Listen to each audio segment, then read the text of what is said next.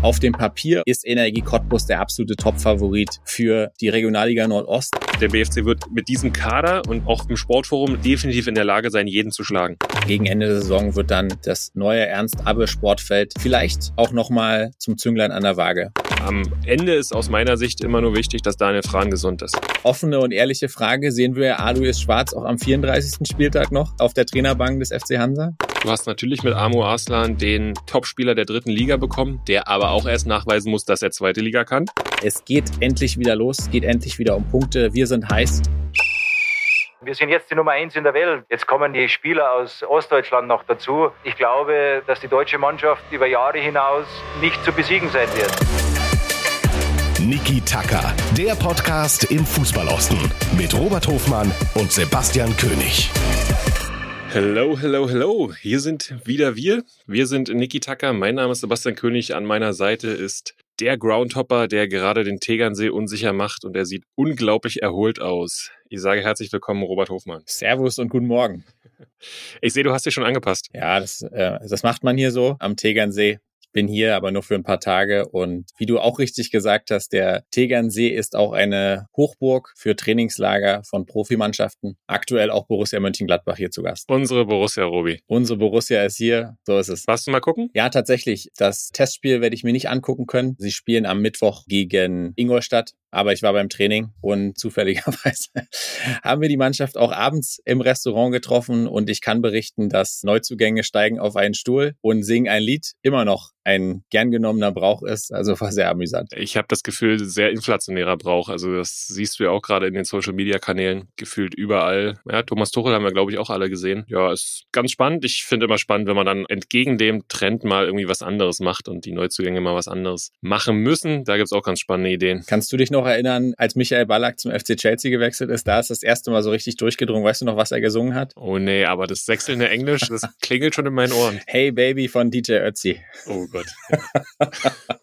Vielleicht suchen wir doch das mal raus und packen es in die Show Notes, wenn wir es finden, weil das wäre mir ja ein inneres Blumenpflücken. Robi, letzte Woche inneres Blumenpflücken. Klingelt da was bei dir? Inneres Blumenpflücken war auf jeden Fall der Start von Niki Tacker mit Thorsten Matuschka. Ich glaube, es hat uns großen Spaß gemacht und dem Feedback von euch da draußen zufolge hat es auch vielen ZuhörerInnen gefallen, was Tusche so erzählt hat. Er ist abgegangen wie eine V1. Er hat geliefert. War spannend, weil wir mit ihm natürlich alle möglichen Facetten hier im Fußballosten durchgehen konnten. Hat Spaß gemacht. Dem ist nichts hinzuzufügen. Was ich aber gerne hinzufügen möchte, wäre der Plan für heute. Wir schauen auf den Start der zweiten Liga, schauen auf den Start der Regionalliga Nordost und wollen da ja ein paar Prognosen abgeben. Mal gucken, ob wir sie dann auch treffen. Dann lass uns starten, oder? So sieht's aus. Top, top, no.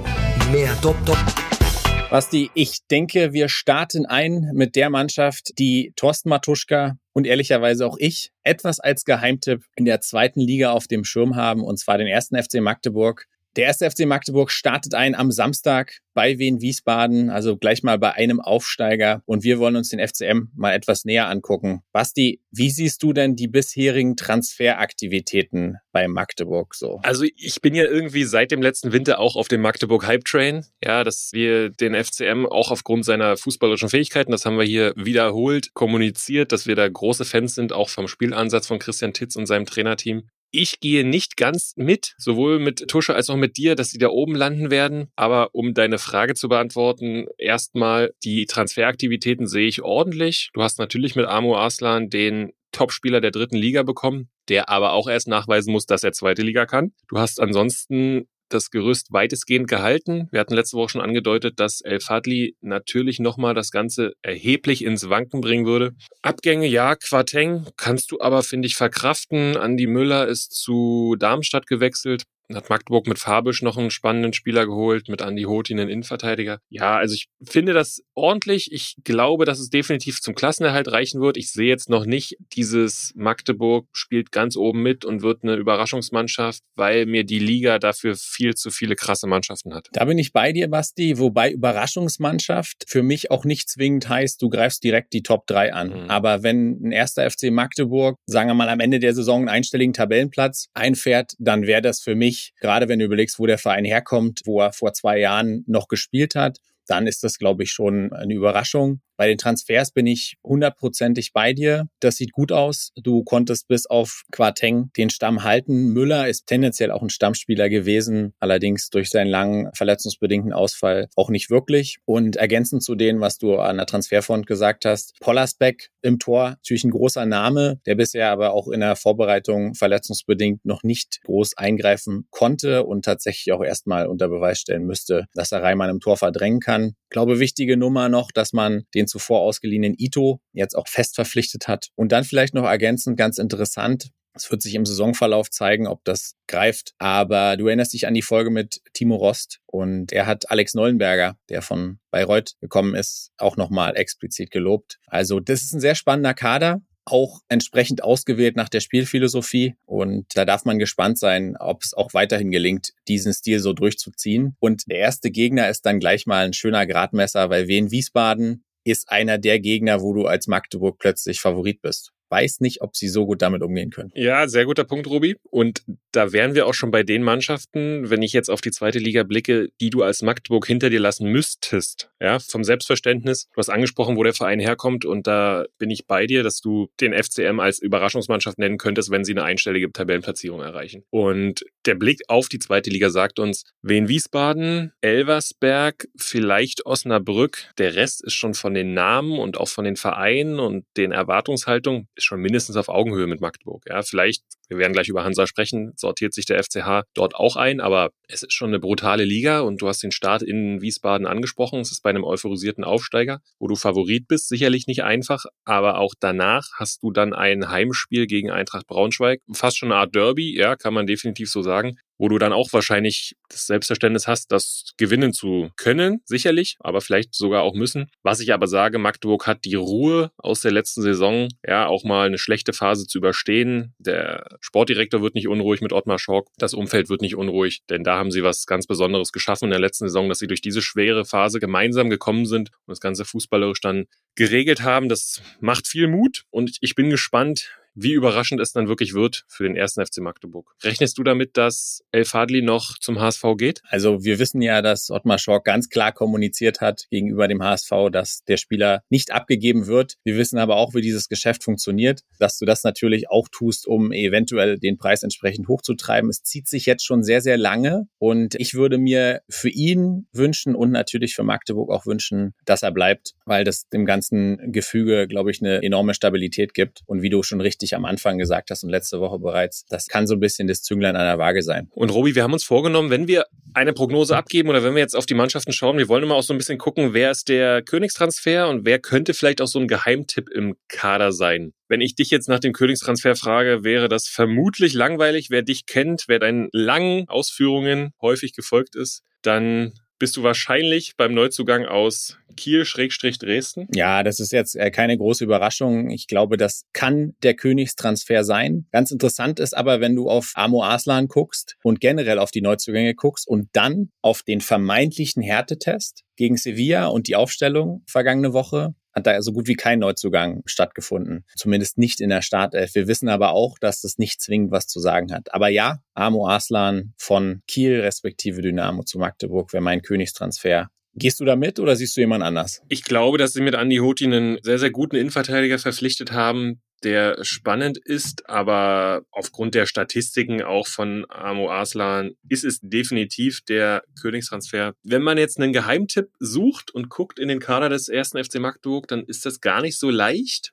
Ja, weil du da viele spannende, auch jüngere Spieler hast. Ich würde mir wünschen, und deswegen gehe ich mal damit, dass Jona Fabisch der Überraschungsspieler wird im Kader von Christian Titz. Ich glaube aber innerlich, dass er auf jeden Fall ein halbes Jahr braucht, um in der zweiten Liga anzukommen. Ich glaube, dann kann er aber so ein Geheimtipp werden, weil der schon auch fußballerisch richtig viel drauf hat und dann dazu passen würde. Mal schauen, wäre jetzt aber so mein Geheimtipp. Ich glaube, da hast du was anderes vor, oder? Nee, gar nicht so. Ich finde Farbe schon einen sehr interessanten Transfer und kann mir das auch gut vorstellen. Die einzige Frage, die sich bei Magdeburg immer stellt, ist, wenn sie in dem 4-3-3 spielen, mhm. wer dann die drei im Mittelfeld sind. Ja, und da hast du jetzt eigentlich immer mit Condé als Kapitän El Fadli und Naka gespielt. Und da ist die Frage, wer rückt dann da rein? Und ebenso spannend ist es ehrlicherweise auch vorne. Und ein Geheimtipp, der nicht zwingend ein Neuzugang ist, aber sich ein bisschen so anfühlt, könnte auch Castaños vorne drin sein, der eben Winter verpflichtet worden ist, dann auch verletzungsbedingt lange ausgefallen ist. Und wenn Magdeburg eins so ein bisschen gefehlt hat oder vielleicht auch fehlt, dann ist es ein klarer Neuner vorne drin, neben dem ganzen kleinen Wirblern Vielleicht wäre das noch was, wo man sagt, hey, da platzt jetzt in der dann zweiten Saison der Knoten. Ja, und ihr seht das schon anhand der Diskussion, das wird sehr spannend. Es kann auch Alex Neuenberger, der neue Zugang aus Bayreuth sein. Oder Luca Schuler. Luca Schuler, wenn er jetzt gesund ist und dann vorne mal anfängt zu knipsen. Also eine sehr, sehr spannende Mannschaft. Wir drücken dem ersten FC Magdeburg alle Daumen. Und abschließend, wenn du einen Tabellenplatz tippen müsstest, Robi, bei mir wäre es die 14. Ich sage, Magdeburg wird 14. Warum habe ich vorhin versucht zu erläutern? Habe natürlich die Hoffnung, dass es mehr nach oben geht, aber auch mit der 14 wäre ich komplett zufrieden. Wenn ich meiner Argumentation von Beginn an folge und das, was ich auch letzte Woche gesagt habe, dann sage ich, Magdeburg kann auf 9 einfahren. Alter Minimalist. Dann ab an die Ostsee, Robi. Schönes Wetter. Am Tegernsee scheint die Sonne, aber wir gehen zum einzig ehrlichen Ostgewässer und zum FC Hansa Rostock. Das ist spannende Gemeinsamkeit mit dem ersten FC Magdeburg ist nicht nur die Tatsache, dass das die einzigen beiden Vertreter aus dem Fußballosten in dieser Liga sind, sondern dass sie beide auch ihren Härtetest, ich würde es mal ein bisschen in Klammern setzen, gegen den FC Sevilla, gegen den aktuellen Europa League Sieger und gefühlt 50-fachen Europa League Sieger oder UEFA Cup Sieger oder wahrscheinlich haben sie damals sogar den Messepokal noch gewonnen. Also quasi Europapokalsieger Besieger. So ist es. Wir haben hier zwei Europapokalsieger, Besieger die wir in diesem Podcast besprechen dürfen. Und auch beim FC Hansa bin ich verhalten optimistisch, was die kommende Saison angeht. Auch bei Hansa sehr, sehr viel Turbulenzen im letzten Jahr. Wir wissen es insgesamt drei Trainer verschlissen. Jetzt auch noch Veränderungen auf der Sportdirektorposition. Christian Walter, ehemals Chefscout und Kaderplaner von Dynamo Dresden, ist jetzt in Amt und Würden und hat, und das haben wir auch schon mal angerissen, glaube ich, für seine erste Transferphase einen ganz guten Job gemacht. Wie siehst du es? Das haben wir letzte Woche angedeutet. Das würde ich heute einfach noch nochmal unterstreichen. Ich finde, sehr gut verpflichtet. Ich finde aber, wenn du den Kader der letzten Saison gesehen hast, dass das auch notwendig war. Ja, du hast mit Yannick Bachmann, Sebastian Vasilades und Christian Kinzombie drei spannende Spieler aus der zweiten Liga auch geholt. Du hast mit Hüsing jemand zurückgeholt, der sicherlich dann auch für Körperlichkeit und irgendwie auch so einen ehrlichen Hanseaten steht. Also ich finde es spannend und gut, wenn wir auf die Abgänge gucken, hast du ja mit Fröde und Malone schon viel, viel Körperlichkeit verloren. Aber das ist alles, finde ich, verkraft und vertretbar. Dementsprechend kann man Christian Walter da erstmal ein Kompliment machen mit seinen Jungs, um sicherlich dann auch Kevin Meinhardt. Ich würde da auf jeden Fall aufs Transferzeugnis mindestens eine 2 schreiben. Sehe ich genauso was sie besonders gut gemacht haben, was auffällig ist, dass du dich bei Vereinen bedienst, die schon eine Weile in der zweiten Liga geblieben sind, jetzt aber eben abgestiegen sind. Ja, du holst eben jeweils zwei Spieler aus Bielefeld und Sandhausen. Das sind logische Transfers irgendwo, aber die musst du dir dann trotzdem erstmal an die Ostsee lotsen. Und dann finde ich, auch sehr spannend, neben den Transfers, die du genannt hast. Nkoa hat eine sehr, sehr starke Saison gespielt in Erfurt, war, glaube ich, auch von anderen Mannschaften durchaus angefragt und leistet jetzt noch Van der Werf von Paderborn aus. Das kann ehrlicherweise ein Stück weit aber auch eine Reaktion gewesen sein auf die etwas schwere Verletzung von Oliver Hüsing jetzt. Und last but not least, offensiv finde ich es auch sehr spannend. Mit Sing. Sing ehrlicherweise ein gut ausgebildeter Spieler vom FC Bayern. Dann, ich weiß nicht, ob du dich erinnerst, gab es großes Transfer-Hickhack. Als er nach Regensburg gewechselt ist, konnte er, glaube ich, ein halbes Jahr gar nicht spielen. Ist ein Wahnsinn, dass das auf Profiniveau passiert, aber es ist passiert. Und dann Güler. Und da würde ich gleich mal vorweg schieben, das könnte mein Geheimtipp für diese Saison sein. Knipser und Torschützenkönig der Regionalliga West, Wuppertaler SV gekommen ja, man kann jetzt argumentieren, der muss auch erst mal in der zweiten Liga treffen oder unter Beweis stellen, dass er da treffen kann. Aber ich glaube, diese Transfers von der Regionalliga in der zweiten Liga haben in der Vergangenheit schon öfter mal funktioniert. Also ich bin mit dem Zweierzeugnis, was die Transfers angeht, bei dir. Abgangsseite diese Woche kommuniziert worden. John Verhoek hatte einen gewissen Status beim FC Hansa, vor allem Status bei den Fans. Wie siehst du das? Ja, das ist schon eine Institution in Rostock gewesen. Ich fand aber, dass sie es kommunikativ, da kannst du vielleicht gleich nochmal als Experte was zu sagen. Ich fand, dass sie das echt ordentlich gemacht haben. Ich fand, da ist kein böses Blut geflossen. Da ist man absolut im Guten auseinandergegangen. Eine gelungene Scheidung würde ich es mal nennen. Deswegen sportlich macht es auch absolut Sinn, ihn abzugeben. Und wie sie es kommuniziert haben, fand ich richtig gut. Ja, Komplett richtig, weil sie haben schon relativ zu Beginn äh, der Vorbereitung gesagt, dass sie nicht mehr mit ihm planen. Das ist schon mal der erste Faktor, der dazugehört. Und wie sie es dann auch kommuniziert haben, mit aller Wertschätzung so gehört sich das. Auch wenn, und das hast du immer, gerade bei einem fanstarken Verein wie Hansa, da war natürlich auch trotzdem viel Unmut da. Ich glaube aber, dass da auch viele Fans sehr, sehr präsent noch seine 17 Tore in der vorletzten Zweitligasaison auf dem Schirm haben. Ansonsten muss man aber auch ehrlich sein, dass es gerade letztes Jahr einfach gar nichts war und deswegen auch ein nachvollziehbarer Abgang meines Erachtens. Aber von den genannten Basti, wer wäre dein Königstransfer? Stand jetzt vom FC Hansa? Ich bin bei Kin Zombie. Ich glaube, dass der ein oder andere über Vasilades oder dann auch Hüsing vielleicht nachdenkt. Ich bin bei Kin Zombie, weil das irgendwie so ein spielstarker Typ ist. Der ist auch noch sehr jung mit 23 der immer irgendwie unangenehm ist, der so ein Wühler, aber auch Fußball verbindet. Ich finde, den in den Reihen zu haben, der wird Bock machen bei Hansa. Das ist mein Top-Transfer. Ja, bin ich bei dir. Wenn man Transfermarkt folgt, dann ist es auch der teuerste Transfer. Also ist viel Ablöse freigekommen. Er hat tatsächlich auch immerhin 125.000 Euro Ablöse gekostet. Und ja, bin bei dir. Kinzombie einer, der auch in einer nicht so guten und dann am Ende auch abgestiegenen Sandhäuser Mannschaft immer mal wieder rausgestochen ist. Guter Mann. Robi, der Geheimtipp des FC Hansa für die Saison 23-24? Ja, ich hatte ja eben schon gesagt, da ist ein bisschen Hoffnung mit dabei, aber das wäre für mich tatsächlich Semi Güler vom Wuppertaler SV verpflichtet, dort Torschützenkönig in einer durchaus nicht so einfachen Regionalliga West geworden, hat zumindest im Test, glaube gegen den BFC auch mal geknipst. Wird eh sehr, sehr spannend sein. Hansa und da vorne, wie das Ganze aussieht. Pröger natürlich auch aufgrund der Vorsaison und jetzt seiner aktuellen Form erstmal gesetzt. Aber das ist interessant, wie man die vorderste Front unter Alois Schwarz dann besetzen wird. Dann gehe ich bei Geheimtipp mal auf Patrick Nkoa, der Innenverteidiger, der aus Erfurt gekommen ist. Ich glaube, dass er Anlaufzeit brauchen wird. Ich glaube aber, und darüber hatten wir auch gesprochen im Podcast, dass der FC Hansa Rostock ja mit der zweiten Mannschaft auch in der Regionalliga Nordost spielt. Das heißt, der ein oder andere wird auch Spielpraxis bekommen, wird sich entwickeln. Und ich glaube, dass sie ja schon auch ein paar ältere, verletzungsanfälligere Innenverteidiger haben. Ich denke, Nkoa wird seine Chance bekommen und ich finde auch der Mut da aus Erfurt dann zu Hansa zu gehen, ich kann mir vorstellen, dass der belohnt wird. Ich glaube, er hat viel Potenzial und vielleicht könnte das so ein Geheimtipp werden. Du, wenn der 10 bis 15 Spiele macht und dabei kein Mist baut, wäre das schon für mich eine mittlere Sensation und eine positive Überraschung. Deswegen wäre Patrick Nkoa mein Geheimtipp für die Saison. Ja, finde ich auch spannend. Da wird, glaube ich, die Saison Antworten liefern. Keine der Prognosen werden jetzt irgendwie sofort den, an den ersten drei Spieltagen greifen. Wir wissen, dass so eine Saison sehr lang ist. Und Stichwort eine Saison ist sehr lang. Ich hatte es eben schon mal angerissen. Hansa hat eine sehr turbulente letzte Saison gespielt, drei Trainer verschlissen. Am Ende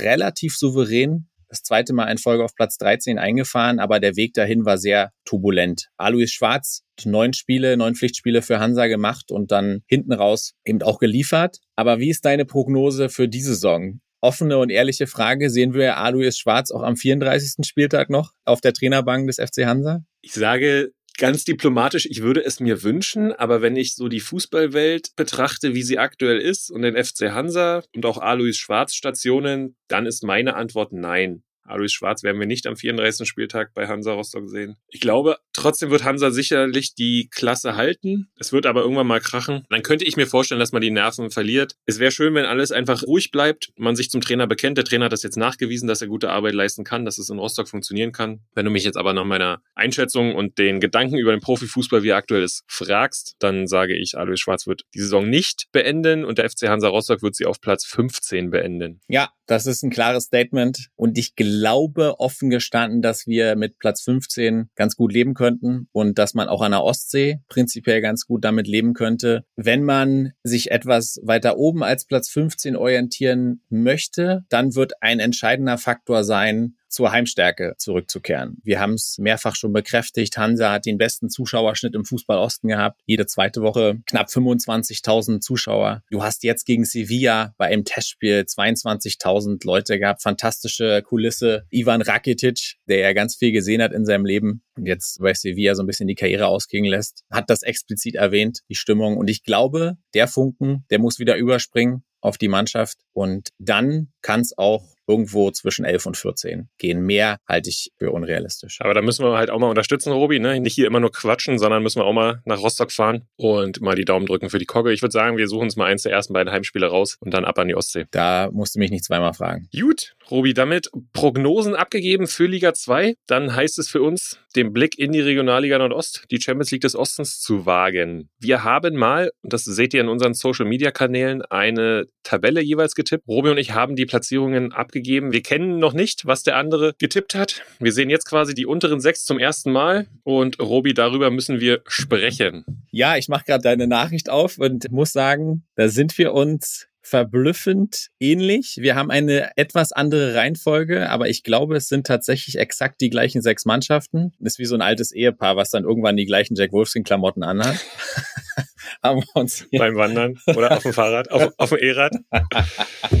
haben wir uns hier beim Podcast schon so aneinander ähm, angenähert. Aber nein, Spaß beiseite. Bevor wir aber einsteigen mit der Regionalliga Nordost, müssen wir nochmal über die besondere Konstellation sprechen, die wir in diesem Jahr haben. Zum einen haben wir zum ersten Mal, und da werden wir später drauf zu sprechen kommen, den direkten Aufsteiger wieder am Nordosten. Das heißt, der erste der Regionalliga Nordost steigt direkt in die dritte Liga auf. Punkt eins. Punkt zwei, die Anzahl der Absteiger ist demnach definiert dadurch, wer aus der dritten Liga runterkommt. Wir haben in der dritten Liga nach dem Abstieg des FSV Zwickau nur noch Dynamo Dresden, Erzgebirge Aue und den Hallischen FC. Und meine These, Basti, da kannst du mich gleich mal korrigieren, wenn du es anders siehst, ist, keiner dieser drei Drittligisten wird runtergehen und damit werden wir nur einen Absteiger, nur Platz 18 wird in die Oberliga absteigen. Und dann gibt es noch ein Szenario, wo es gar keinen nominellen Absteiger aus der Regionalliga Nordost geben würde und das ist der Fall, wenn der FC Hansa aus der zweiten Liga absteigt, dann müsste die zweite Mannschaft von Hansa Rostock automatisch runter. Ein Szenario, das wir nicht für realistisch halten. Ihr habt es eben in der Prognose gehört, das aber zumindest hier Erwähnung finden sollte.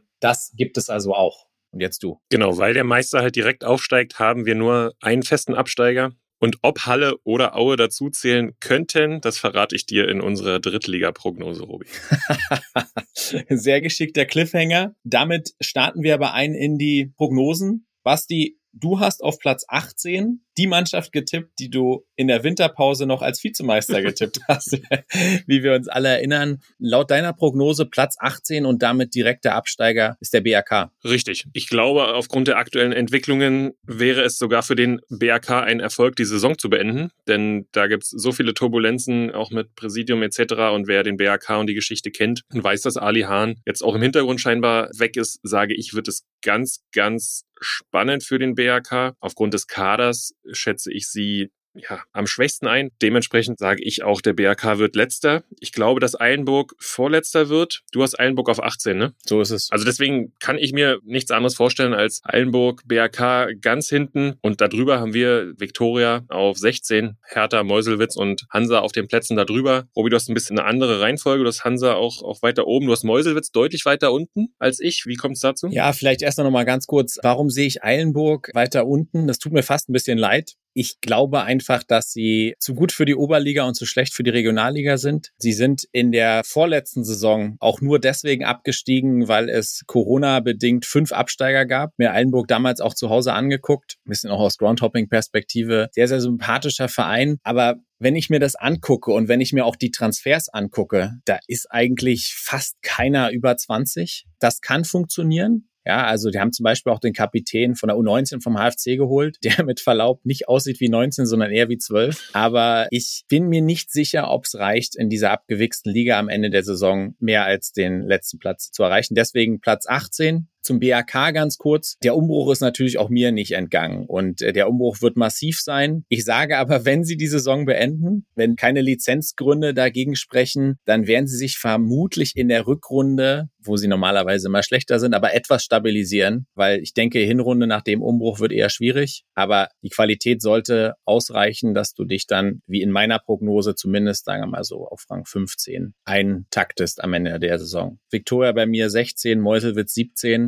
ein bisschen schwer getan, auch äh, das da genau einzuordnen, wer jetzt wo landet. Ich glaube, dass sie beide drin bleiben. Und ja, Meuselwitz immer da hinten so ein bisschen drin gewesen. Wir haben darüber gesprochen, dass man auch jetzt einen neuen Trainer verpflichtet hat. Es ist nicht zwingend was gegen Meuselwitz, sondern ich halte die anderen Mannschaften darüber für stärker. Ja, Robi, ein Wort noch zur Viktoria. Wir haben beide Viktoria auf der 16. Tut mir auch fast ein bisschen leid, weil ich diesen Weg, den Viktoria wählt, seit dem Drittliga-Abstieg absolut beeindruckend finde viele junge Spieler eingebaut, auch aus der U19 und die jetzt dann auch, beste Beispiel ist der letztjährige Kapitän Laden Zvetinovic, mit 19 Jahren Kapitän gewesen, dann bei Viktoria, ist jetzt in die dritte Liga gewechselt zu Ingolstadt, aber auch Moritz Seifert in die dritte Liga gewechselt, Christopher Theissen hat den Verein verlassen, Oliver Maric, Tobias Gunte und Enes Küç ist in die türkische erste Liga gewechselt. Das sind schon wirkliche Kracher und da wird es, glaube ich, mindestens ein halbes Jahr dauern, dass Viktoria das dann auffangen kann und dementsprechend wird es, ja, glaube ich, nur für die unteren sechs reichen in Berlin-Lichterfelde. Ja, toller Weg, den Viktoria da geht, aber eben auch krasser Ausbildungsverein. Sieht man ja aktuell auch bei Dynamo mit Jakob Lewald, letzte Saison gekommen und überraschenderweise sich gegen den ein oder anderen durchgesetzt und sieht so aus, als wäre er auch jetzt in der kommenden Saison dort Stammspieler, um nur mal ein weiteres Beispiel zu nennen. Also, Viktoria, sind wir uns einig, bleibt drin, wird aber Stress haben, den Umbruch ohne weiteres zu bewerkstelligen und sich wahrscheinlich erst in der Rückrunde zumindest etwas stabilisieren. Dann lass uns nochmal auf die U23-Teams gucken, Robi. Wir haben Hertha beide auf 13. Ich habe Hansa auf 15, du auf 14. Hertha war ja öfter mal oben weiter dabei. Wieso hast du sie jetzt auch nur auf 13? Ja, ich glaube, dass hier der Fakt, dass die erste Mannschaft abgestiegen ist, entscheidend sein könnte. Hertha hat immer eine hervorragende Jugend gehabt. Sie offen gestanden, auch in den vergangenen, ich würde sagen, in den Dekaden, vergangenen Dekaden regelmäßig ihre eigenen Spieler sinnlos verscherbelt. Aber dadurch, dass die erste jetzt zweite Liga spielt, gehe ich davon aus, dass dort mehr Spieler Spielanteile bekommen, die du sonst vielleicht eher in der U23 eingeordnet hättest. Bestes und wahrscheinlich prominentestes Beispiel wäre jetzt hier ein Derry Cherband, wenn ich ihn richtig ausspreche, der ja auch letzte Saison schon öfter mal in der Bundesliga ein paar Einsatzminuten bekommen hat, jetzt bis 27 verlängert hat jemand, der jetzt auch tendenziell wahrscheinlich eher zum Zweitligakader gehören wird. Ja, ich glaube auch, dass Paul Dardai ein Grund ist, warum die zweite Mannschaft vielleicht nicht so erfolgreich sein wird, denn Paul Dardai, wissen wir alle, wird eher auf den Berliner Weg setzen, wird eher das ein oder andere Talent mal oben einfach reinwerfen, auch wenn er vielleicht nicht Dardai heißt, der noch acht andere Startelfplätze dann.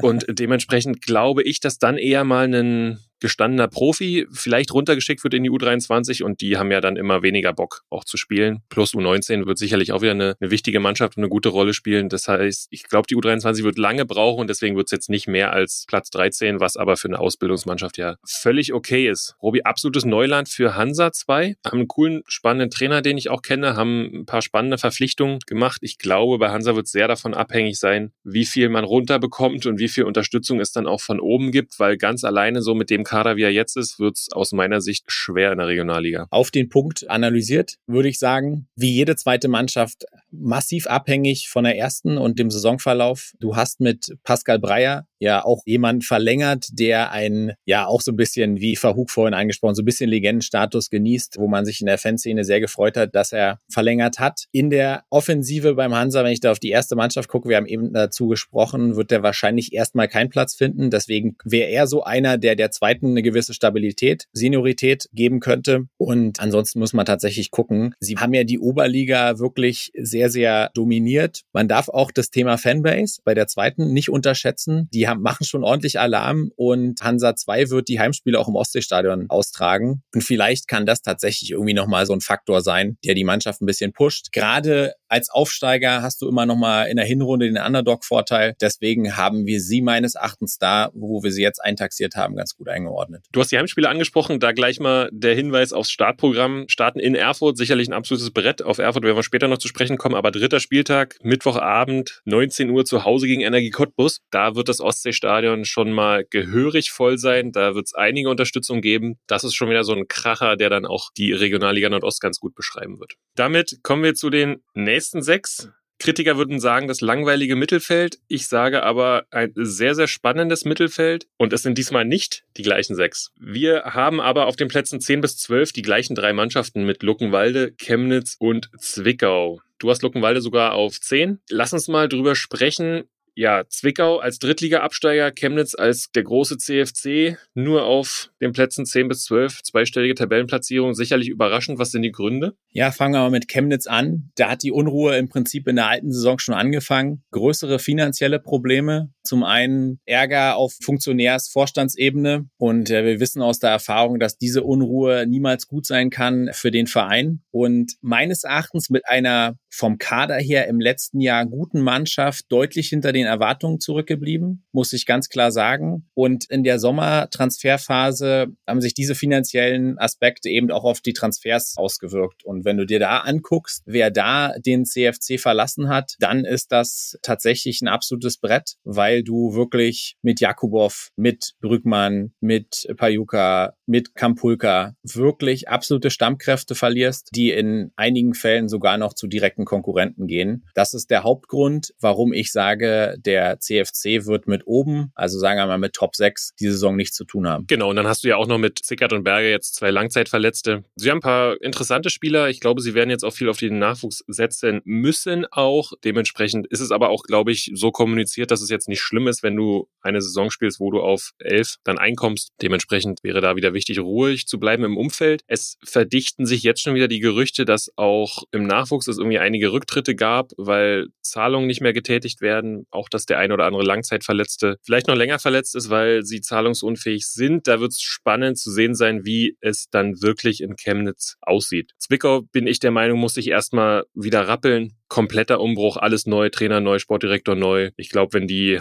du hast sie auf zwölf, ich auf zehn, wenn sie da einkommen, wäre eigentlich alles in Ordnung und da erwartet auch keiner was anderes. Es ist sicherlich kein typischer Drittliga-Absteiger, der direkt wieder hoch will. Ja, genau. Chemnitz und Zwickau, wenn wir da Gemeinsamheiten nehmen, extreme finanzielle Schwierigkeiten, aber eine, sagen wir mal, durchaus prominent besetzte Trainerbank. Und da bin ich mal gespannt, äh, insbesondere Zwickau. Jetzt, du hast gesagt, neuer Trainer mit Rico Schmidt. Bekannter Name im Fußballosten, aber auch er wird aus Scheiße kein Gold machen können. Der Umbruch ist massiv. Und wie du sagst, ich glaube, es geht darum anzukommen.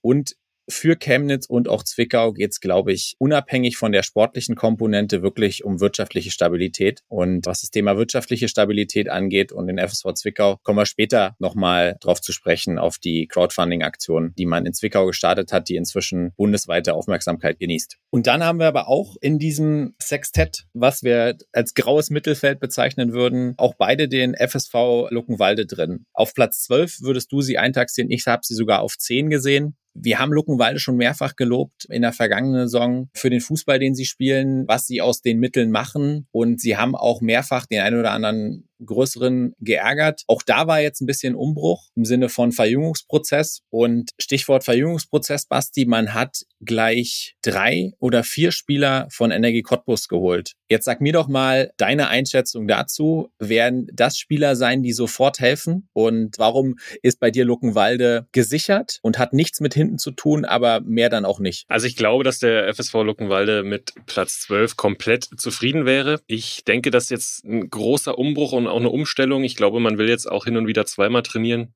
Das braucht alles eine Weile. Plus, du hast es angesprochen, viele, viele junge Spieler, darunter auch drei ehemalige Spieler von Energie Cottbus, die ich alle drei auch mal trainiert habe. Ich glaube, man muss da unterscheiden. Niklas Geisler als Jahrgang 2000 ist dann schon noch mal drei, vier Jahre älter als die anderen beiden. Ich glaube, dass der direkt helfen wird. Der ist fußballerisch einfach dann auf so einem hohen Niveau und ist dann, glaube ich, so befreit, dass er gute Spiele machen wird von Anfang an. Die anderen beiden sind beides hochtalentierte Innenverteidiger. Die werden vielleicht auch mal einen Fehler machen, aber über die gesamte Saison hoffentlich viel Spielpraxis sammeln und dann in der Rückrunde eine absolute Konstante sein. Deswegen macht das aus meiner Sicht komplett Sinn, sind auch beide spielstark. Du hast die Spielstärke vom FSV 63 angesprochen. Es macht immer wieder Spaß, die Spiele zu schauen, aber aufgrund der jungen Mannschaft und du hast halt dann auch Säulen wie Francisco Becker, Borowski, Hadel verloren, die auch so ein bisschen so eine Mannschaft dann sicherlich in der Kabine geführt haben. Das wird alles ein bisschen dauern, hast jetzt nicht so viel Erfahrung und ich weiß auch, dass jemand aus dem Trainerteam den Podcast hört und der sich immer so ein bisschen freut, wenn er dann auch mal eine Herausforderung bekommt. Deswegen will der mir oder uns dann zeigen, dass wir besser sind als zwölf. Deswegen habe ich auch Luckenwalde auf zwölf gesetzt, freue mich aber auf jedes bessere Resultat. Genau, und wenn wir da drüber gucken, haben wir jeweils auf neun eintaxiert eine andere Mannschaft, die nicht explizit aus Vollprofis besteht, aber sich sehr, sehr große Sympathien in der Fanszene erfreut. Und zwar Chemie Leipzig sehen wir beide auf neun. Chemie letzte Saison auch durchaus zwischendurch mal oben ein bisschen angeklopft, aber ganz klar mit der Ausgangslage, dass das nicht ein expliziter Kader von Vollprofis ist, in Anführungsstrichen nur neun. Und ich glaube, sie haben im Angriff, sagen wir mal, einen besonders schwerwiegenden Abgang äh, zu verzeichnen mit Manasseh Essele, der zum GFC gegangen ist. Ja, Chemie ist für mich, wie Chemie halt ist. Geile Fans, alles so geblieben, gefühlt die gleichen, sind jetzt einfach ein Jahr älter geworden, aber auch ein Jahr erfahrener. Deswegen fehlt mir da die Fantasie, warum das das jetzt nicht Platz neun werden sollte, nicht wirklich verstärkt, sind aber auch nicht schlechter geworden. Hilsner vielleicht noch ein interessanter Transfer, den man zumindest vom Namen her kennt, aber der auch gefühlt 100 Jahre verletzt war und in den letzten Jahren getingelt ist. Bin ich gespannt. Jemand, der von dem Namen und von der Qualität her ein Unterschiedsspieler sein kann, aber absolute Wundertüte. Ja, die werden mal zu Hause ein Topspiel gewinnen, Flutlicht und 5000. Die werden aber auch mal in Eilenburg oder Berlin irgendwo 2-0 verlieren, weil sie sich da nicht hochfahren können. Also auch das wird es vermutlich geben. Auf Platz 8 sind wir uns auch einig die Filmstätter vom SV Babelsberg. Ja, kleiner Umbruch, ne, darf man wahrscheinlich gar nicht sagen. Haben sich so ein, zwei erfahrene Spieler mit Pollasch und Zeiger geholt den Rest weitestgehend zusammengeblieben. Am Ende ist aus meiner Sicht immer nur wichtig, dass Daniel Frahn gesund ist. Ja, da ist eine gewisse Abhängigkeit da vom alten Mann. Und letztes Jahr, ich fand fast ein bisschen hinter den Erwartungen zurückgeblieben, auch in der Selbstwahrnehmung, glaube ich. Babelsberg ist so eine typische Truppe, die auch öfter mal jemanden von ganz oben ärgern kann, wo es aber, glaube ich, dann in der Endabrechnung zu nicht mehr reicht. Also ich glaube, da, wo wir sie eingeordnet haben, Platz 8, da wäre man auch in Babelsberg nicht unzufrieden. Robi, wäre Tusche mit deinem Platz 7 zufrieden? Ob Tusche mit meinem Platz 7 zufrieden wäre, also ich sag mal so, so vage, wie er die Saisonprognose äh, für die VSG Altklinike prognostiziert hat, kommt es drauf an, würde ich sagen. Also ich habe die VSG Altklinike auf Platz 7 eintaxiert. Das wäre die schlechteste Platzierung unter Carsten Heine und Thorsten Matuschka auf der Bank. Warum? In Anführungsstrichen nur Platz 7. Das hängt für mich ganz, ganz stark mit dem etwas ungeplanten Umbruch zusammen. Sehr, sehr viele Spieler sind gegangen. Tusche hat es in aller Ausführlichkeit, so wie man ihn kennt, letzte Woche erklärt. Im Endeffekt waren dann erst nur drei Spieler vom letzten Kader da, dann waren es dann fünf. Aber es ist natürlich anders, als man das gedacht hatte. Ich sehe auch die Transfers, die reinkommen. Ich sehe auch, dass der ein oder andere Name wieder dabei ist. Trotzdem glaube ich, und das wird sich dann auflösen, wenn wir über die Top 6 sprechen, dass es dafür nicht reichen wird, weil sie ein bisschen brauchen werden, um mit der neuen Mannschaft anzukommen. Basti, wir waren uns ja bei den letzten Mannschaften fast unisono einig. Auf Platz 7 haben wir aber einen Dissens. Wen hast du da? Ich habe den GFC auf 7. Gute Verpflichtungen, spannendes Trainerteam, aber ich glaube, dass so diese komplette Leistungsbereitschaft, alles dafür tun, in Greifswald so Profifußball da noch nicht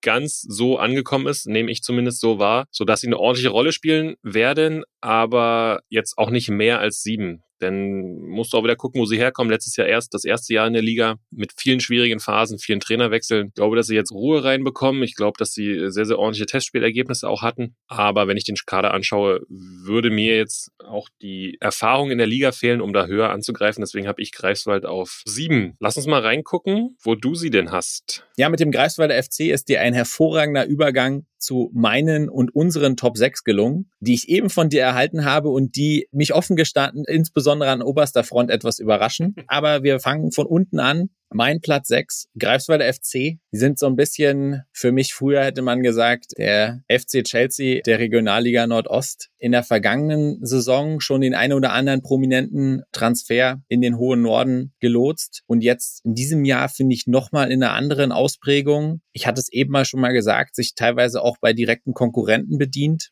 Deswegen finde ich, werden sie auf jeden Fall da vorne reinrücken, werden sicherlich auch den einen oder anderen ärgern. Und dazu kommt noch der ein oder andere spannende Nachwuchsspieler. Also ich sehe den GFC schon ein gewaltiges Wort mitsprechen da oben, weiß aber auch, dass die Ansprüche hoch sind im Hintergrund. Also gucken wir mal, ob Lars Fuchs jetzt die konstante Trainerlösung ist, die man sich dort vielleicht wünscht, die eben ausnahmsweise mal nicht Roland Groß heißt. Deswegen Platz 6 GFC. Wer definitiv eine konstante Trainerlösung besitzt, das ist der erste FC Lokomotive Leipzig. Robi, du hast sie auf vier. Ich habe sie vermeintlich nur auf sechs. Ich kenne den einen oder anderen, der Lok als Geheimfavoriten hat, kann mir aber aufgrund der Abgänge auch um Fufak, Karriereende Sascha Pfeffer, Okbidi, Atilgan kann ich mir nicht vorstellen. Ja, sie haben den einen oder anderen spannenden Spieler verpflichtet, aber ich kann mir nicht vorstellen, dass es für mehr als die Top 6 reicht. Deswegen habe ich Lok auf 6. Du hast sie auf vier? Ich habe sie deswegen auf vier und damit etwas weiter oben eingeordnet, weil die Abgänge, die du genannt hast, meines Erachtens mit Blick auf die Rückrunde und die Entwicklung nicht so stark wiegen. Es ist ein größerer Umbruch dann doch gewesen, als man gedacht hat. Man hat bei Lok auch kommuniziert, dass man die ein oder anderen Spieler sicherlich gerne gehalten hätte. Aber auch jetzt nochmal Ballo von Erfurt verpflichtet, mit Siakam vermeintlich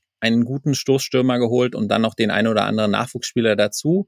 Eine gewisse Stabilität gehalten. Ich traue Lok, auch aufgrund der Konstanz, auch aufgrund der Konstanz auf der Trainerposition viel zu. Damit sehe ich Lok auf Platz 4. Lass uns mal nach ganz oben schauen. Sehr spannend. Ich war mir sicher, dass einer von uns zumindest auf Energie Cottbus tippt. Wir haben sie beide auf zwei und wir sind uns einig, dass Thüringen Meister der Regionalliga Nordost wird. Lass uns mal bei Energie bleiben. Warum kann Energie den Titel nicht verteidigen, deiner Meinung nach? Ja, wenn wir ganz ehrlich sind, auf dem Papier und da äh, würden wir jetzt auch ganz, ganz vielen Trainern der Regionalliga Nordost nach dem Mund sprechen, ist Energie Cottbus der absolute Top-Favorit für die Regionalliga-Saison 23-24 und damit auch für den Aufstieg in die dritte Liga. Ja, der Kader ist weitestgehend zusammengeblieben, man hat sich zusätzlich noch verstärkt, aber jetzt kommt das große Aber. Zum einen ist es vielleicht dann doch das Päckchen, was ich letzte Woche mit Tusche schon erwähnt habe, was du vielleicht mit dir rumschleppst aus der gewonnenen Meisterschaft, aber dann nicht vollzogenen Aufstieg. Und Stand jetzt fehlt mir auch vorne, und das wird ganz entscheidend sein, vorne die Durchschlagskraft durch die beiden Abgänge, die du da hast. Und ich glaube, da gab es in Cottbus lange Zeit Hoffnung, dass man Ponichev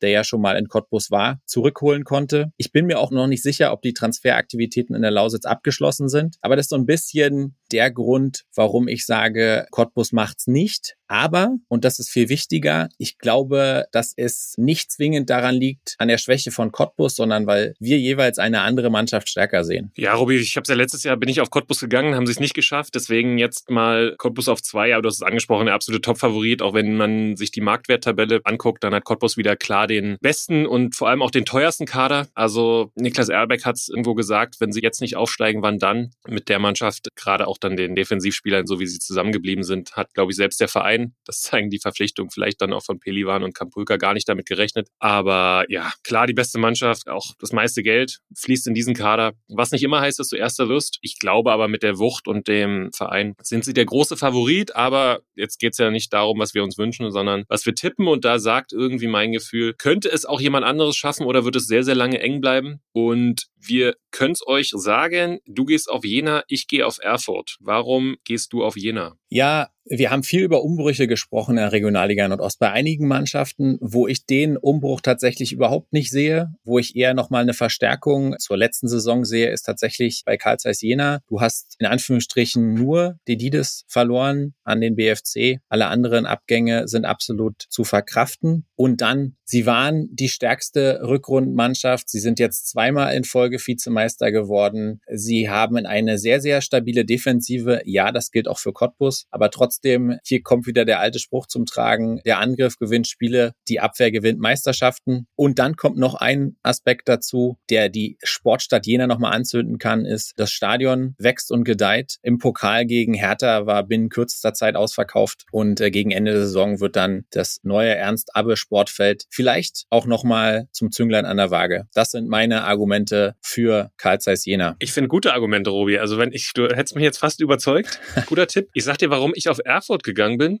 Der FC Rot-Weiß hat schon Erfahrung in der oberen Tabellenhälfte. Ja, du hast die beiden Abwehrbrocken verloren mit Manu nach Essen und ein Chor nach Rostock. Hast nachverpflichtet mit Quabe Schulz und Lukas Zeller, die auch noch jung sind mit 23, 24, die sicherlich die sehr, sehr große Innenverteidigung bilden werden. Sonst sind sie weitestgehend zusammengeblieben, haben sich gut verstärkt, haben jetzt gerade aktuell mit Ben Luca Moritz, Rechtsverteidiger, Kreuzbandriss, mhm. einen sehr bitteren Rückschlag erlitten. Aber der Rest vorne ist soweit zusammengeblieben. Sie haben mit Badu und Pronichev spannende Leute dazu bekommen. Sie haben mit mit Michael Seaton jemand auch noch als Stoßstürmer bekommen. Hayrula ist wieder gesund. Oh, ich finde, das ist schon eine richtig gute Mannschaft. Und ich sage, dass sie dort oben von den Top 3 oder Top 4, wenn wir den BFC vielleicht noch mit reinnehmen, den besten Trainer haben. Ich glaube, dass Fabian Gerber inhaltlich und auch rhetorisch, wie er das so um den Titelkampf auch letztes Jahr moderiert hat, dass er da der beste Trainer ist und habe deswegen Erfurt auf eins gesetzt. Ja, auch da kann ich dir gut folgen. Ich glaube, wir sind uns auch einig, von den Top 6 wird keine einzige Mannschaft sein, die da durchmarschiert, die sich von Beginn an absetzt und dann nicht mehr zu holen wird. Das halte ich für absolut unrealistisch. Die Champions League des Ostens, die Regionalliga Nordost ist wahnsinnig stark in diesem Jahr und ich glaube, das werden wir auch in den Spitzenpositionen sehr, sehr deutlich zu spüren bekommen. Der einzige Grund, und du hast es eben angerissen, warum ich Erfurt nicht noch etwas weiter vorne einordnen würde, wäre vor allem die Tatsache, dass die Verteidigung mit den beiden Abgängen und jetzt zusätzlich noch dem Kreuzbandriss, dass ich mir nicht sicher bin, ob sie hinten die Stabilität hinkriegen, die sie letztes Jahr über lange Phasen der Saison hatten. Und dann haben wir zu guter Letzt in dieser Spitzengruppe, du hast es schon angesprochen, für viele auch so ein bisschen der Geheimfavorit, vor allem deswegen, weil sie auf dem Transfermarkt sehr aktiv waren und weil sie als eine der ganz wenigen Vereine dort oben auch den Aufstieg als klares Ziel artikuliert haben. Das ist der BFC Dynamo. Richtig, denn nur Cottbus hat noch klar kommuniziert, mehr oder weniger, wir wollen aufsteigen, haben die Spieler gesagt. Der Trainer will das nicht mehr so formulieren, aber aus der Rolle kriegt man sicherlich Energie nicht raus. Auch Heiner Backhaus hat gesagt, wir wollen angreifen, wir wollen aufsteigen. Die Transferaktivitäten lassen auch darauf schließen. Ich habe so am Anfang gedacht, ob die mit fünf Stürmern dieses Jahr spielen wollen,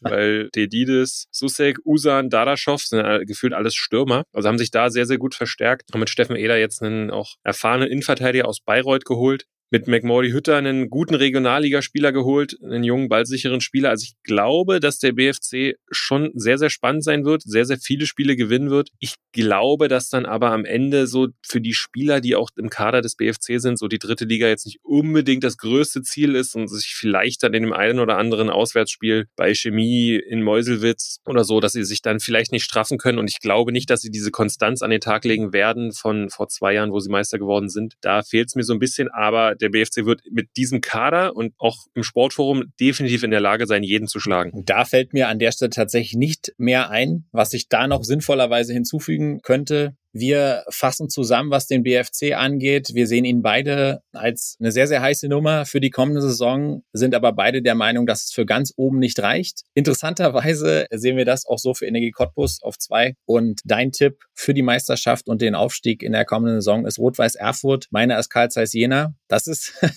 das ist sehr, sehr interessant. Also machen wir uns nichts vor. Am Ende wird es doch wieder Cottbus.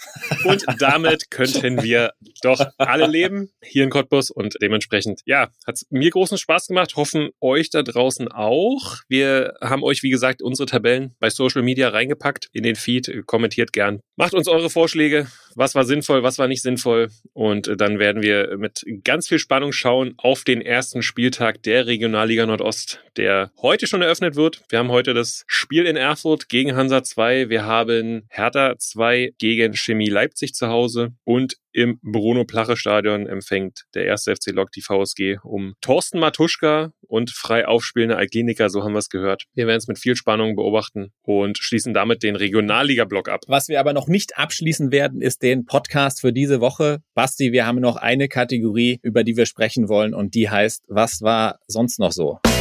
Kein Bier, keine Dusche, aber danach ein Rotkäppchensekt.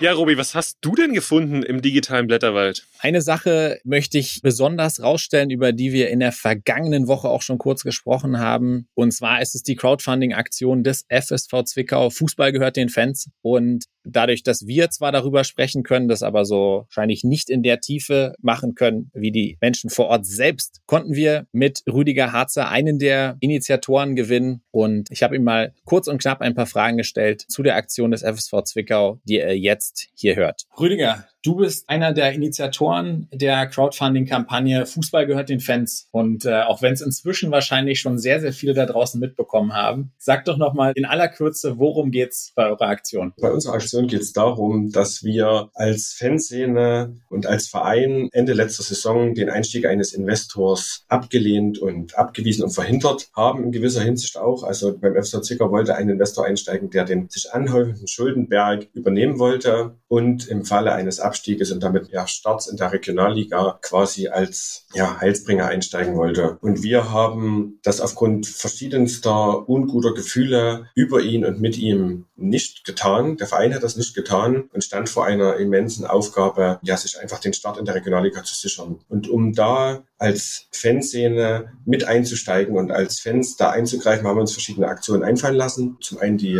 relativ groß aufgezogene Dauerkartenkampagne, die alleine schon ja, mit über 1000 verkauften Dauerkarten weit über 200.000 Euro einspielen konnte, kurzfristig. Mhm. Und als wir aber gemerkt haben, das funktioniert nicht und dieses Loch können auch Sponsoren, die nach wie vor zum FSV Zürcher halten, nicht stopfen, haben wir gedacht, wir nutzen die Strahlkraft zum einen der Fanszene, aber auch die Solidarität der Fans untereinander und einfach die gesamte Situation aktuell, die in dem Fußball beherrscht mit 50 plus 1 und mit diversen anderen Themen und gehen zu auf alle da draußen, die irgendwie diesen Weg verstehen können und diese Entscheidung nachvollziehen können und haben deswegen diese Crowdfunding-Aktion ins Leben gerufen, um in Zwickau einen ehrlichen Fußball ohne den Einstieg eines Sponsors umsetzen zu können. Mhm. Und dem Vernehmen nach kommt es auch ja sehr, sehr gut an. Ihr steht jetzt schon bei knapp 250.000 Euro und damit habt ihr ja die sogenannte Funding-Schwelle erreicht. Kannst du noch mal kurz erklären, was das eigentlich bedeutet? Genau, also die Aktion kommt super gut an. Wir sind auch von der Art und Weise und von dem Umfang der positiven Resonanz absolut überrascht, das muss man wirklich sagen. Die Funding-Schwelle ist folgendes. Wir haben uns das Ziel gesetzt, 500.000 Euro zu sammeln. Und beim Crowdfunding ist es aber so, du bekommst wenn du jetzt quasi keine Zwischenschwelle einstellst, kommst du das Geld nicht ausgezahlt, wenn du diese 500.000 Euro nicht erreichst. Deswegen hast du die Möglichkeit, eine Funding-Schwelle einzureichen oder einzurichten. Das ist quasi der Minimalbetrag, der erreicht werden muss. Das heißt, jeder, der gespendet hat, bekommt im Falle dessen, dass wir diese Schwelle nicht erreichen, sein Geld zurück mhm. und wir als Initiatoren bekommen letztendlich gar nichts. Und da haben wir uns die Frage gestellt und haben uns auch lange damit angesetzt, wo setzen wir die Schwelle?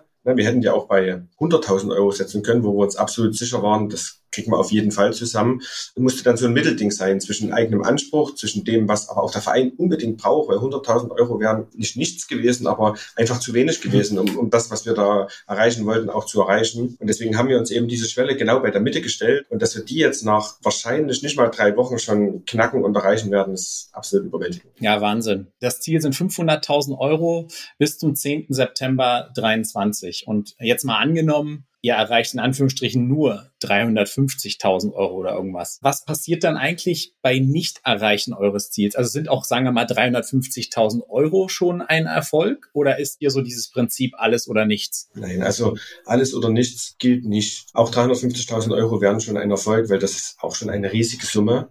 350.000 Euro hätten dann zur Konsequenz, dass wir uns sicherlich noch intensiver und noch mehr andere Dinge einfallen lassen müssen im Laufe der Saison, um diese Lücke oder einfach das Budget, was da mit dem der FSV Zwickau plant, weiter mit stützen zu können. Mit den Erreichen der 500.000 Euro wäre da einfach eine größere Sicherheit vorhanden, um ja einfach ein bisschen ruhiger in die Saison zu gehen. Mhm. Deswegen äh, muss man ganz klar sagen, jeder Euro hilft und wenn wir diese 500.000 erreichen sollten, wäre das absolut fantastisch. Aber auch dann werden wir nicht aufhören, weiter zu sammeln und weiter zu unterstützen und weiter mit Ideen da reinzugehen, um dem FSV unter die Arme zu greifen. Ja, großartig. Und wenn man bei euch auf die Website geht, da ist es, glaube ich, auch alles sehr, sehr schlüssig erklärt. Da sind auch eure Beweggründe nochmal erklärt. Das kann ich nur jedem da draußen, der es noch nicht gemacht hat, äh, herzlich dazu einladen. Wir packen den Link auch entsprechend in die Show Notes. Eine Sache, wo ich aber ein bisschen drüber gestolpert bin und da wirst du als Fan sicherlich auch mehr Insight haben. Also strukturschwache Region mache ich einen Haken dran. Finanzielle Knochenmühle, dritte Liga, zehn Insolvenzen in 15 Jahren, eingleisige dritte Liga,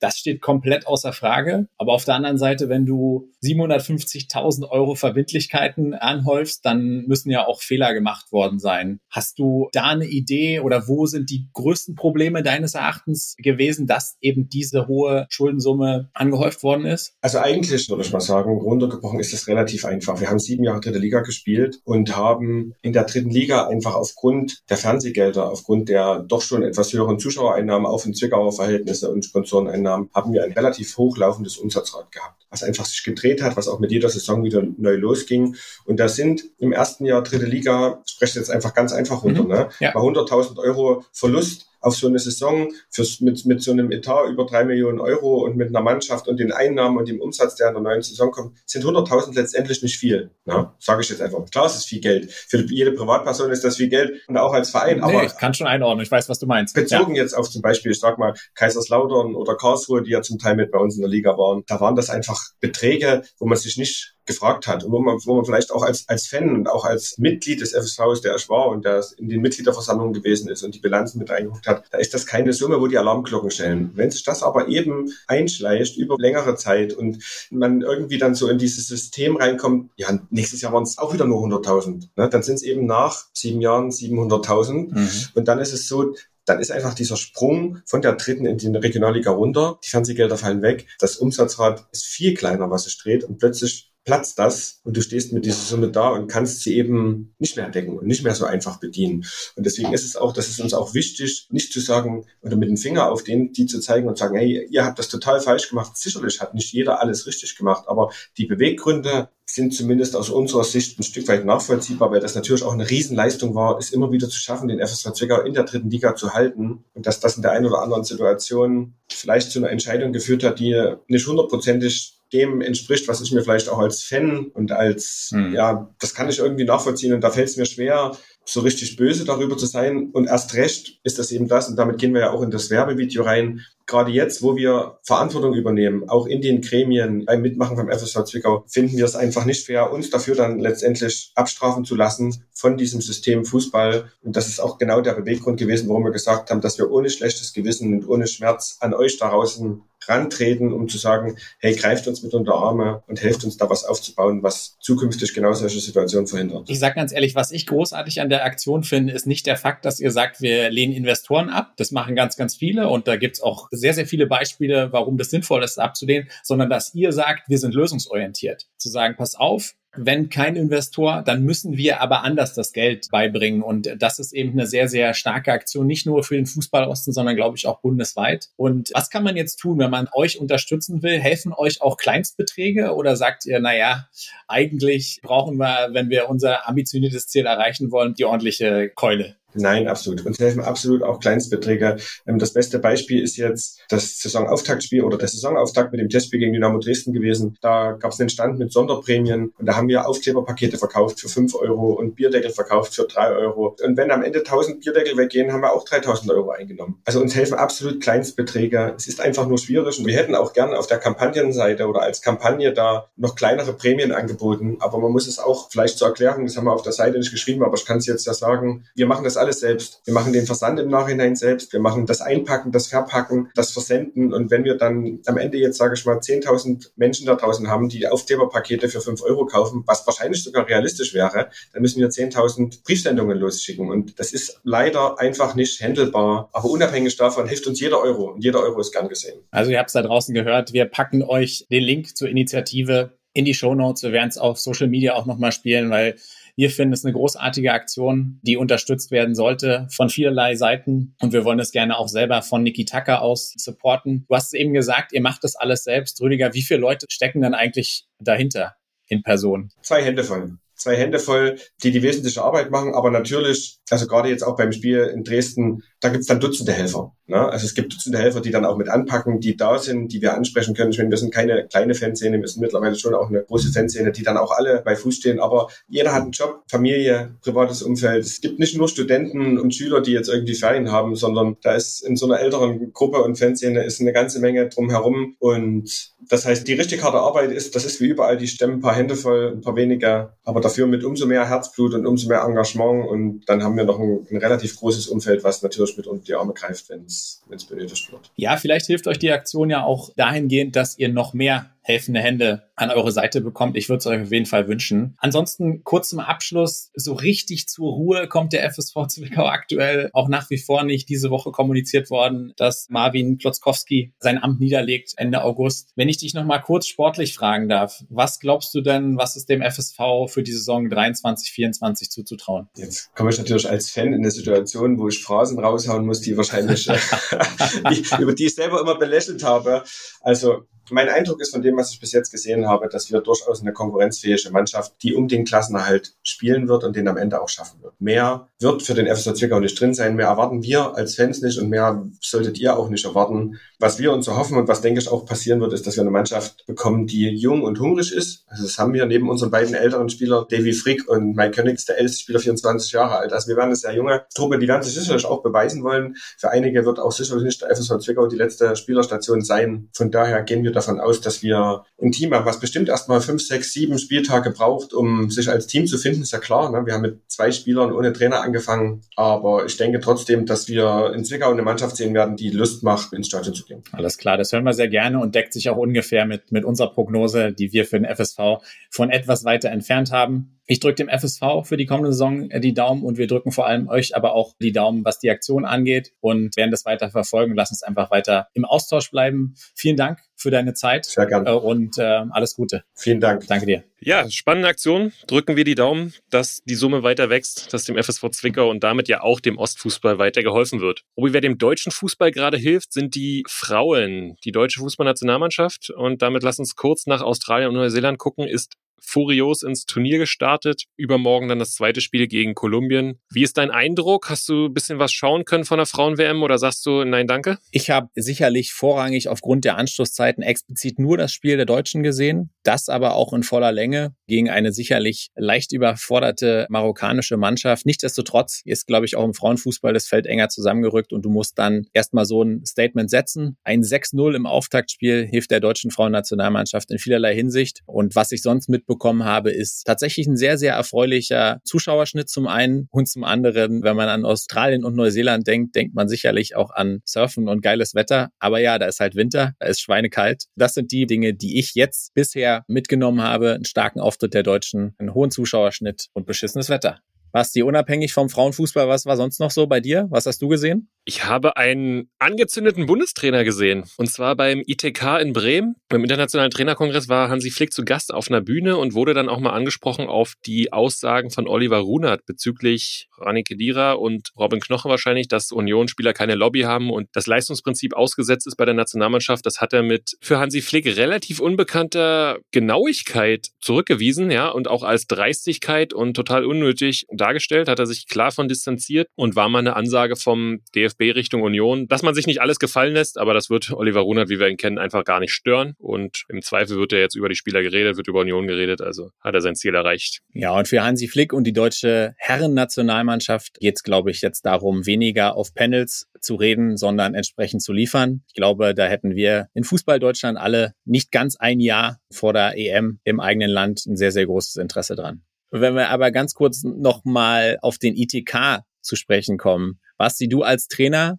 Erzähl doch mal den Leuten da draußen, was der ITK ist. Klingt wie eine Krankenkasse, ist es aber nicht. Klingt absolut wie eine Krankenkasse, Robi, da kann ich dir zustimmen. Internationaler Trainerkongress, was versteckt sich dahinter? Ein bis zweimal im Jahr organisiert der Bund Deutscher Fußballlehrer. Das ist so eine Genossenschaft, wo alle Trainer drin sind, wo du dann Fortbildungen besuchen kannst. Du musst ja auch deine Lizenz alle drei Jahre verlängern und kannst dann dort, wie gesagt, Punkte zugeschrieben bekommen. Ich bin auch Mitglied im Bund Deutscher Fußballlehrer und wäre dementsprechend auch berechtigt, an diesen großen ITKs teilzunehmen. Das sind dann internationale Trainerkongresse. 800 bis 1000 Trainer sind dort jetzt gerade in Bremen zu Gast. Auch Trainingseinheiten dann mit der U23 von Werder Bremen werden beobachtet. Theorie und Praxis und wirklich spannende und hochrangige Gäste. Also Ralf Rangnick war gestern zu Gast. Hansi Flick war zu Gast. Das haben wir gerade besprochen. Also eine sehr, sehr spannende Angelegenheit. Immer gute Gespräche da auch. Für mich ist es so ein bisschen zu groß. Also 800 bis 1000, das ist dann schon echt eine Wucht. Hab lieber so kleinere Fortbildungen, aber ich glaube eine gute Sache, dass sowas organisiert wird für die Trainer Meisterschaft und ja, sowas lebt ja dann auch meistens vom Austausch und manchmal dann auch von der dritten Halbzeit. Ja, und von der dritten Halbzeit auch in vielen Stadien sehr beliebt, von der dritten Halbzeit zur dritten Liga. Ihr habt gemerkt, dieses Mal etwas kurz gekommen. Unsere Drittligisten genauso wie unser Aushängeschild Union Berlin. Darum werden wir uns aber nächste Woche wieder etwas ausführlicher kümmern und hoffen, wir haben euch bestens unterhalten mit den beiden Prognoseblöcken für die zweite Liga, für den FC Hansa, für Magdeburg und die Regionalliga Nordost. Ihr habt es gemerkt, das äh, wird sehr, sehr spannend werden und ihr findet alles dazu, die Tabelle und auch Prognosen zum FC Hansa und zu Magdeburg, wie immer bei uns auch auf Instagram. Solltet ihr uns also noch nicht folgen, tut es gerne, freuen uns auch da über Zuwachs und generell bleibt unsere Dauerleier. Wir würden uns wünschen, dass ihr uns weiterhin Feedback gibt auf den verschiedenen Podcast-Plattformen und verabschieden uns damit in das Zweitliga Wochenende und Regionalliga Nordost-Wochenende. Es geht endlich wieder los, es geht endlich wieder um Punkte. Wir sind heiß. Ich nehme an, ihr seid es auch. Und damit binden wir ab, Basti. Sportfrei. Sportfrei. Niki Tacker, der Podcast im Fußballosten mit Robert Hofmann und Sebastian König.